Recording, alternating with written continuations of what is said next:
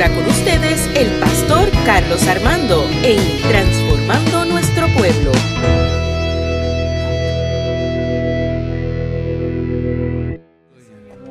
Amén. Gracias, Señor. Queremos escuchar hablar al Señor. Canta otra vez. Y no podría estar ante ti, escuchándote hablar, sin llorar como un niño, y pasaría el tiempo así, sin querer nada más, nada más que escucharte hablar. Aleluya. Denle un fuerte aplauso, señores, esta mañana. La semana pasada dec- decíamos en el cafecito con mi pastor que adoración es escuchar la voz de Dios. Y muchas veces nosotros nos acostumbramos al ruido y a, acostumbrados a, tener que hacer algo para que para darle al Señor adoración. Pero adoración también es escuchar la voz de Dios. Que Él tiene algo que decirnos, algo que expresar. Y en esta mañana quiero, primeramente, eh, hablar de un tema que para mí es muy importante como pastor, como iglesia, y más que estamos comenzando un año nuevo. Estamos comenzando un año nuevo con, con nuevas expectativas. Eh, yo no sé cuántos vieron el dialogando el, el viernes la psicóloga Ar- Arlene Calderón. Ella habló algo que a mí me, impactó mucho y es sobre la incertidumbre, que no- no- nos- nos- nosotros vivimos eh, siempre esperando algo y queremos saber siempre cómo nos irá mañana. Eh, y, y toda esta, esta situación del COVID y todo lo que estamos viviendo nos crea una incertidumbre mala. Nos afanamos, nos, da ansiedad, eh, porque no sabemos cuándo terminará esto. Y, y en todo este proceso se nos olvida que Dios está ahí siempre, hablando nuestra vida, se nos olvida que Dios está ahí siempre, tocando nuestro corazón, y se nos olvida que tenemos que siempre dar lo mejor para nuestro Señor. Y por eso es que yo titulo hoy el, mensaje, dando lo mejor para Dios. Dígale que está a tu lado, aunque sea de lejito, dando lo mejor para el Señor. Jesús, listen to me, dando lo mejor para el Señor. Así estoy yo, Carmelo, hablando inglés y todo. Listen to me, listen to me. Dando lo mejor para el Señor. Y quiero, y quiero hablar, lógicamente, voy a utilizar un texto del, del Nuevo Testamento que se encuentra en Lucas 21.1. Lo puede buscar. Lucas 21.1. Y voy a ser breve hoy. Simplemente voy a estar como tres horas hablando aquí. Un minuto de silencio. Saludamos a los que nos van a escuchar por el podcast Transformando Nuestro Pueblo. Eh, tenemos una nueva, audiencia, aunque usted no lo crea. Yo te lo enseñaba a, Sonia en estos días. Nos están escuchando en, en Inglaterra. En Inglaterra hay gente que está escuchando las predicaciones eh, de la iglesia. Así que saludamos a esa gente de España, de, de- de- de Co- Corea del Sur, aunque usted no lo crea. Corea del Sur. Yo sé que yo soy gagos, blanca, yo no sé cómo me entienden. A lo yo a los chinos, no sé. pero allá escuchan transformando nuestro pueblo y es una bendición. Lucas capítulo 21, 1 dice, levantando los ojos vio a los ricos que echaban sus ofrendas en el arca de las ofrendas. Lucas, el mismo capítulo, pero verso 4. Pues todos aquellos echaron para las ofrendas de Dios de lo que les sobra. Pero esta, de su pobreza, echó todo el sustento que tenía. Así que creí eh, necesario exhortar a los hermanos que se adelantaran en ir a vosotros. Eso es Pablo hablando en 2 Corintios 9, 5, 7. Y preparan de antemano vuestra generosa ofrenda, ya prometida, para que la misma estuviera lista como ofrenda generosa y no como por codicia. Por esto digo que el que siembra escasamente, me fue la pantalla,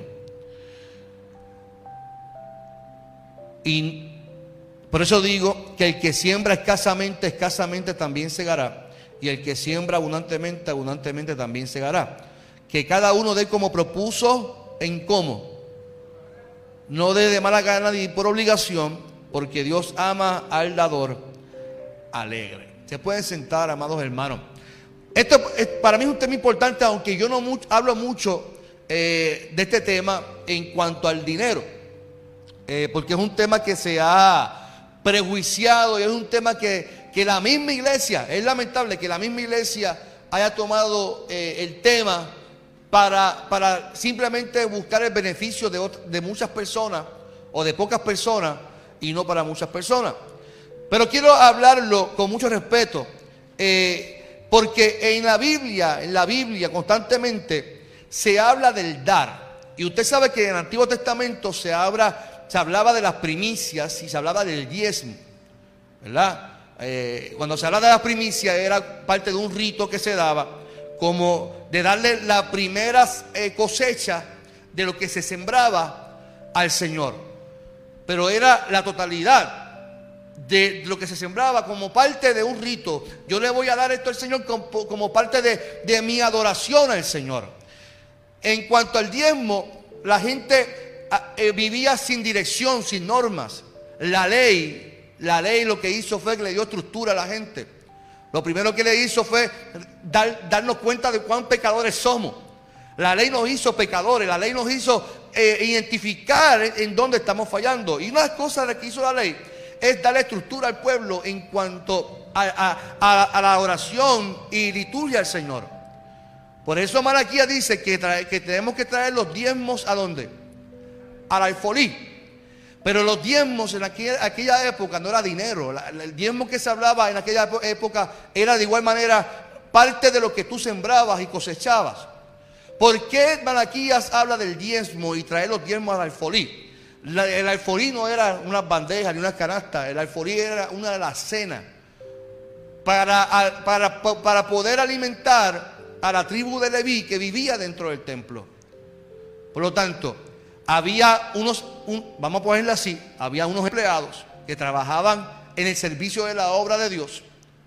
Y Dios le dio estructura para sustentar a los que servían en la casa del Señor. Al sacerdote, a la, tribu de Leví que vivían, se, daban por, por completo a la obra. Por lo tanto, traigan los diezmos de su terreno, de sus ganancias, y, y a la, cena que había allí para que así, y dice el texto, y haya alimento donde? En mi casa, lógicamente se está hablando de la comida que se estaba sembrando para que los, los, los, servidores pudieran vivir. Porque tenían que vivir en el templo y tenían que trabajar en la obra del Señor. Así que, y cuando dice, cuando dice el que no haga y, que no, ¿verdad? Me, está robando, dice el Señor, no se, no no se especifica que el que no le, eh, no le dé le está robando el Señor. Es que recuerde que donde está el ser humano, donde está el ser humano hay corrupción. Lamentablemente el ser humano siempre busca la manera de tomar ventaja de sus posiciones. Y en aquella época, aunque usted no lo crea, también la gente se robaba de lo que daban. Por lo tanto, mm, eh, cuando mencioné al principio de la introducción que la misma iglesia ha, prejuiciado el tema del diezmo y del dar, porque nosotros manipulamos el texto para que la gente dé. Y decimos que el que no le da el Señor, le está robando el Señor. Y, no es lo que dice el texto. No es lo que dice el texto. Cuando no le, no le damos al Señor, simplemente somos malos, malos agradecidos con el Señor. Yo lo pondría así. Porque tú le das al Señor porque tú quieres darle como parte de tu adoración al Señor. Pero no puedo utilizar el texto para decirle, si no le das, le estás robando al Señor. Y, te va a faltar menos en tu, en, en tu chequera. Si te falta menos en tu chequera es porque eres mal administrador, no porque le das menos y le das más al Señor. Porque esa es otra situación. Le decimos, mientras más tú des, Diego, más Dios te va a bendecir. Mientras más tú le des, Dios te va a devolver el doble Mire, hermano, eso es manipulación. La Biblia no especifica eso. La Biblia no te especifica que yo le voy a dar para que Dios, es, como una manipulación. Yo te voy a dar porque tú me vas a, dar sobreabundantemente en, en dinero. Y Dios no trabaja de esa manera. Dios busca gente que adora al Señor con todo su corazón, que le adora al Señor con toda su vida, que adora al Señor con todo su corazón. Y tú, Señor, me la pregunta, ¿le tengo que dar al Señor por obligación? porque muchas veces se utiliza el tema de dar a Dios como si fuera que tengo que hacerlo por obligación. Eh, tengo que hacerlo porque si no Dios me va a castigar. Porque si no puedo perder y, me puedo perder y, hasta pecado no darle al Señor. Y eso yo lo puedo escuchar de personas que viven su vida enmarcadas en el Antiguo Testamento. Que viven enmarcadas en el Antiguo Testamento. Que viven su vida enmarcada en el rito, en la tradición. Pero cuando la persona tiene conocimiento de la palabra y entiende el concepto de dar lo mejor al Señor, no lo hace como un rito, no lo hace como un sacrificio, lo hace porque entiende que Dios merece la mejor adoración que es el total de nuestra vida. ¿Cuánto dicen amén por eso? Cuando leemos la Biblia, no podemos leerla como libros distintos y ese es el problema que la iglesia ha tenido por años y, la historia. Tenemos que leerla como una totalidad, como una biblioteca de libros. Para, para, poder así entender y comprender lo que Dios quiere traer a nuestras vidas. Porque si hay un Antiguo Testamento donde nos enseña la historia de cómo vivió el pueblo, hay un Nuevo Testamento que nos enseña que hay un Cristo que vino a traer un nuevo orden, una nueva estructura de vida, a enseñarnos lo que realmente Dios quería decirle al pueblo. No con interpretaciones humanas. Porque si usted lee los profetas y lee, eh, la gente entendió y hacía lo contrario. Por eso Jesús vino a este mundo y vino como la voz de Dios.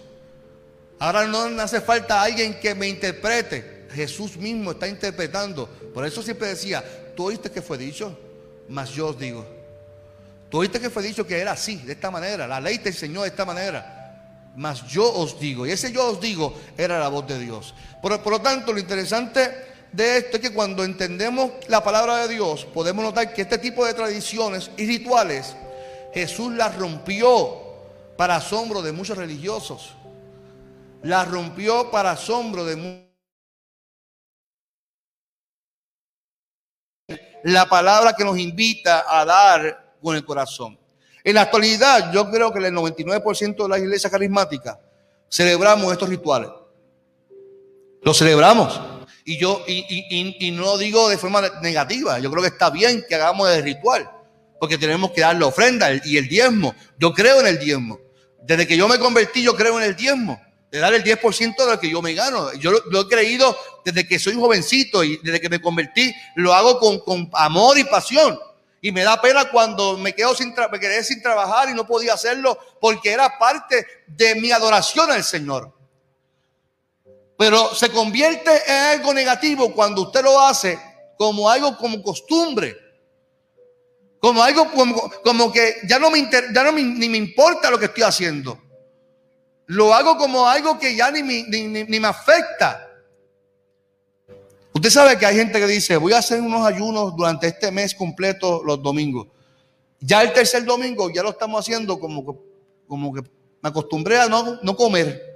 Ni oro al Señor, ni me presento la oración al Señor. Porque ya es parte de mi costumbre. Entonces ya, el ayuno dejó de ser algo espiritual y algo de, conectarme con Dios se convirtió en algo que ya, como parte de mi, de mi rutina de vida. Así pasa con los rituales en la iglesia. Si no lo hacemos con el entendimiento y con el corazón, no estamos haciendo las cosas como Dios la merece. La primicia es el hecho de tú darle a Dios lo primero, demostrando así que Dios es primero en tu vida antes de todo. Si nosotros queremos, si nosotros fuéramos judíos, era entregarle el primer cheque del, mes. Imagínense cuánta gente desafectaría eh, eh, económicamente el darle al Señor toda su quincena o toda su mensualidad y no poder pagar las deudas de pagar la casa, el carro, el colegio. Pero eso es lo que la Biblia dice, que queda la primicia del Señor. Y si no lo hace, estamos, estamos en pecado. Y si no lo hace, es que estamos mal ante Dios. Y si no lo hace, es que no tiene fe. Porque esto era si no podía o no, era una obligación hacerlo para el judío. Y Jesús en los evangelios no menciona en ningún momento que celebremos la primicia o tales ritos como algo obligatorio. No lo menciona como algo obligatorio. A menos si usted lo encuentra después en la oficina, me llama, pastor, mira, encontré uno de Jesús dice que hay que hacerlo obligatoriamente. Porque en la, sí se habla en el Antiguo Testamento como parte de un requisito para hacerlo, pero recuerda que Jesús vino a, a traer orden y estructura. Y siempre mencionó, no lo hagan como estos fariseos. No hagan las cosas como esta gente que lo hacen para vanagloria. No den el diezmo, no, den las cosas como, para por codicia. Háganlo como para el Señor. Háganlo con su corazón. Denlo lo mejor para el Señor. Yo creo que, que cuando hablamos del texto de la, de la viuda, la viuda nos da una enseñanza poderosa. Porque entonces si hablamos de dar, eh, dice el texto que esta mujer dio lo único, o sea, no dio un diezmo, dio un 100% de lo que tenía. Entonces, Jesús le dice, ojalá todos fueras como ella. O sea, no es el 10, es el, es el 100%. Pero Jesús no está hablando de dinero. Jesús está hablando de la disposición del corazón. El problema somos nosotros que pensamos, no, pues entonces hay que dar el 100% de mi salario. Jesús no está hablando de dinero.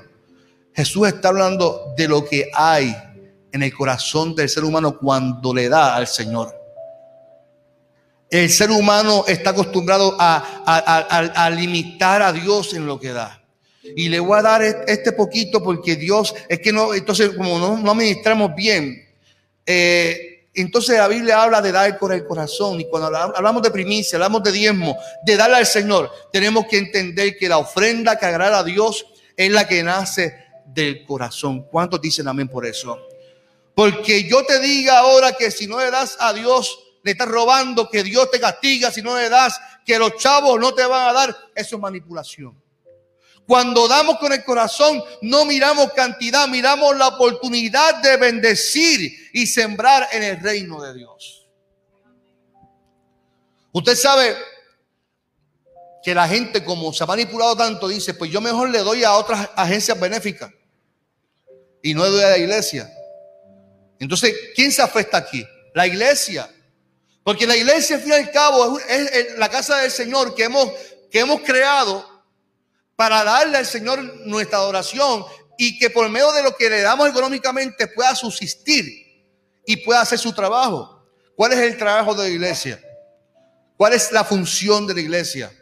La función de la iglesia, además de predicar y adorar, es dar servicio a la comunidad, que la iglesia pueda bendecir. Entonces el asunto es que como no le damos al Señor lo que le corresponde, tenemos que estar y, con, miedo y cómo vamos a hacer las cosas. Y cuando la iglesia se convierte en, un problema de que no podemos hacer porque la gente no da, es una iglesia que no ha aprendido a darle con el corazón al Señor. Y esto lo digo públicamente, posiblemente nos estén viendo en Facebook. Pero si tu iglesia ahora mismo tiene que estar contando a ver, es porque la gente que está detrás de todo esto no le han creído al Señor y no se atreven a bendecir la obra del Señor. Porque la iglesia tiene que seguir corriendo y trabajando y manifestar su, su gracia en la gente, en la gente. Cuando le damos al Señor con el corazón, no, lo damos sin, sin pedir cuentas. ¿Usted sabe qué es pensar que como yo doy del diezmo me tienen que rendir cuenta de qué se gasta el dinero en la iglesia? Y cuánto le paga y cuánto va a hacer y qué va a hacer. Y tiene que hacerse como yo diga porque yo soy el más. Yo tenía a alguien así. Yo, pastoreé una vez a alguien así. Mire, yo le voy a contar esta anécdota. Yo comencé a pastorear en el 2004. Sin ninguna experiencia pastoral. Sí, trabajé como líder en la iglesia. Y este señor se, se me sienta en mi oficina. Yo empecé a pastorear en septiembre, Diego, en septiembre. Y en diciembre se, hacía la fiesta de Navidad. Y en Fajardo se compraba un lechón grandísimo. Y esa era la fiesta. Pues ese, ese lechón lo ponía un hermano de la iglesia. Entonces ese señor, como él daba el lechón, se sentó en la oficina y me dijo, pastor, la fiesta va a ser tal día. Y yo digo, hermano, la fiesta ya está pautada para tal día porque la Junta decidió que va a ser tal día. No, no, no. La fiesta va a ser tal día. Porque yo sé que pongo el lechón. y, yo digo, hermano, es que la fiesta ya está para tal día. Ah, pues no pongo nada entonces. Y yo, pues no ponga nada. No ponga nada. La iglesia pone el lechón, no hay problema. Pues me voy, me voy, no pongo el lechón. Y yo nuevo, ya como tres meses en la iglesia. Pues no ponga nada, hermano. Así yo empecé bravo en la iglesia. No ponga nada, hermano, no ponga, no ponga nada. Y se fue. A los dos días me llamó, pastor, ¿cuándo es la fecha de la fiesta? ¿Cuándo es la fiesta la, ¿cuándo es la fiesta? La fecha. Porque la gente piensa que como doy, yo tengo que hacer, que tienen que hacer las cosas como entiendo que se deben de hacer. Y yo quiero decirte algo en esta hora. Si usted le da su ofrenda al Señor, le da su primicia al Señor, le da eh, su diezmo al Señor, su ofrenda. Para eso está quien administra la iglesia. Los líderes, el pastor, la junta, son los llamados a administrar. A usted le corresponde sembrar en el reino de Dios. Porque al fin y al cabo es a mí como pastor, es a la junta que administra, que Dios le rendirá cuentas en algún momento. Cómo tú administraste mi obra. Es así, hermano. por eso es que yo estoy calvo, porque esta tan tensión que tengo, mire, con mi, en mi casa, con mi familia, mi esposa dándome órdenes. Y aquí la, la tensión me tiene calvo, Miguel. ¿Cómo? ¿Son muchos los calvos? Te miré por casualidad, Carmelo, te miré por casualidad. Mire, por ejemplo, Jesús da, narra una historia de cómo tenemos que dar. Mire, dice Lucas 18, 10. Búscalo conmigo, Lucas 18, 10, búsquelo. Le voy a la oportunidad que lo busque porque quiero que lo lea conmigo. Porque no quiero sentirme que estoy leyendo solo. Y además que me gusta que la gente traiga sus Biblias a la iglesia. Cuando tenga, dígame, Lucas 18, 10. Amén. Lucas se encuentra en la Biblia. Lucas 18, 10. Oye, chistosito yo que está viendo. Dice Jesús que dos hombres subieron al templo a orar uno era fariseo y el otro era qué. Y se me perdió el texto, perdónenme.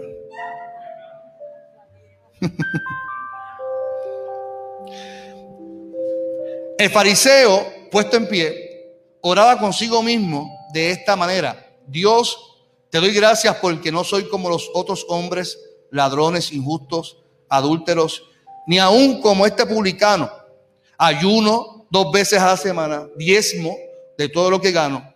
Pero el publicano, estando lejos, no quería ni aún alzar los ojos al cielo, sino que se golpeaba el pecho diciendo, Dios, sé propicio a mí que soy pecador.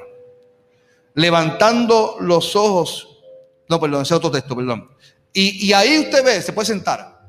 Ahí usted ve marcado cómo Jesús quiere traer una historia para traer una gran enseñanza. Hay dos personajes. Está el fariseo y está el qué? El publicano. El fariseo representa la ley, el, que conoce la, religión, el que conoce la doctrina, el que conoce supuestamente el mandato de Dios. El publicano representa, a quién? Al pecador, al gentil, al que, el que está lejos de Dios. Y entonces Jesús dice, este fariseo y este publicano están en el mismo escenario. Pero hay dos actitudes distintas en la misma en la misma panorama, en la misma función. El fariseo está diciendo, yo hago esto, yo ayuno dos veces al día, mire que, lo, santo soy. Doy mi diezmo, Lo hago porque te, te lo estoy diciendo, Señor, como que eh, doy mi diezmo, tú tienes que bendecirme. Hago esto, hago obras. Sin embargo, no quiero ser como este publicano, pecador, hijo del diablo.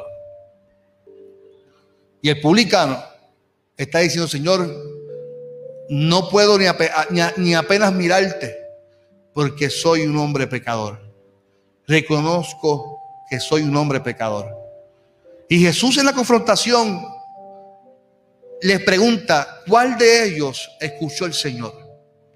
¿A cuál de ellos escuchó Dios? ¿A cuál de ellos Dios recibió su ofrenda, su adoración al Señor?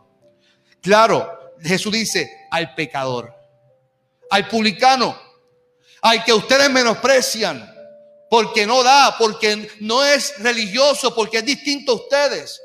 Y el asunto es que la iglesia ha entendido por años que para que Dios reciba algo tenemos que hacer los ritos, tenemos que hacer tales cosas para que Dios nos mire con agrado y que Dios nos bendiga de manera especial. Eso es lo que por años la iglesia ha dicho. Tenemos que darle el diezmo para, para que Dios nos bendiga y nos multiplique. Yo soy próspero porque, claro, porque diezmo. No, soy próspero porque he aprendido a ser un buen administrador de mi dinero. Porque aprendí a ajustarme a la vida. Porque he tomado buenas decisiones y entre ellas ha sido darle lo mejor al Señor.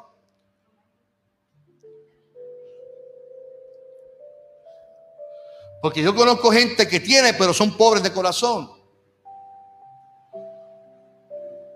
Y viven, enfermos en su espíritu. Y esto no es un juego de emociones o de negociaciones con Dios, mi amado. Esto no es un juego de emociones con Dios y de negociación con Dios. Es la verdad de dar con generosidad, de dar lo que Dios se merece, no con tristeza. Tú sabes que cuando antes, antes del COVID había un momento de, en el culto de las ofrendas. Y para muchas iglesias el momento de las ofrendas era el minuto de, silencio. Era el momento más triste del culto. Vamos a, vamos a coger las ofrendas. De hecho, hasta, que, hasta los que presentan las ofrendas. Hermanos, en este momento vamos a coger las ofrendas. es como un momento de tristeza. Como si no fuera parte de nuestra adoración, de dar con alegría y con regocijo porque le estoy dando al Señor. Yo no sé cuántos han visto un video en YouTube de hace mucho tiempo atrás. Si no, búsquenlo después. Se llama Bro Franklin. Es un señor que viene bailando desde allá para dar su ofrenda. Es un señor africano, de Haití por allá. y viene con la música, tum, tum, y él viene bailando, y viene bailando, y se tira un flip y pa, y tira para acá, y va un mortal, y para dar su ofrenda. Y la gente lo ha criticado mucho porque cómo es posible que la iglesia, pero esa es su manera de dar con alegría, hermano. Y dar la ofrenda es el momento más, más alegre que le voy a dar de lo que Dios me ha dado a mí. Dios me ha permitido trabajar, me ha permitido eh, tener para mi familia, me ha permitido tener para comer, tener, tener para poder ayudar a otros. ¿Cómo no le voy a dar de lo que Él mismo me ha permitido dar, tener? Pues entonces le tengo que dar con alegría, no con tristeza sino con alegría. Y Pablo les asegura que Dios es capaz de suplir las necesidades. No está diciendo, si me das 100, Dios te va a devolver 200. Usted no ha visto gente así. Dios me dice, Miguel, que me des tu reloj. Porque Dios te va a devolver uno mejor. Y yo, Dios mío, ¿por qué tanta manipulación en la iglesia? ¿Y por qué tanta? y con lo material, todo tiene que ser con lo material. Yo recuerdo un pastor una vez, Dios me revela que voy a tener un Lexus, hermano, así que hay que diezmar, hay que dar para que yo tenga mi Lexus. El día que usted me vea así, mire hermano, no, jamás, jamás que me jaleme el pelo. yo no sé por qué él va a se ríe. Porque nos desenfocamos muchas veces por lo material, que todo tiene que ser material. Dios te va a devolver el doble, Dios te va a hacer millonario, Dios quiere que tú seas. No, a veces en salud es mejor. Porque de qué vale que yo me devuelva 200 más y no tenga eh, salud emocional y viva con amargura, viva con falta de perdón y viva con tristeza. No, tenemos que entender que Dios le place hacer como Él quiera, como Él desee. A mí lo que me corresponde es darle al Señor con gozo, con alegría. Y hacerlo libremente, no por intimidación, no porque si Dios, si no lo hago, Dios me va a castigar y Dios me va a, castigar porque, porque yo tengo que hacerlo. Es que tengo que hacerlo porque yo amo al Señor. Lo tengo que hacer porque amo la obra. Lo hago porque amo a Dios con toda mi vida. Y toda mi vida incluye mis finanzas, hermanos. Nuestra actitud de al dar es más importante que la cantidad que damos. Lo voy a repetir. Nuestra actitud al dar es más importante que la cantidad que damos. No debemos sentirnos avergonzados si pudimos dar una pequeña ofrenda. Porque esta mujer dio una pequeña ofrenda.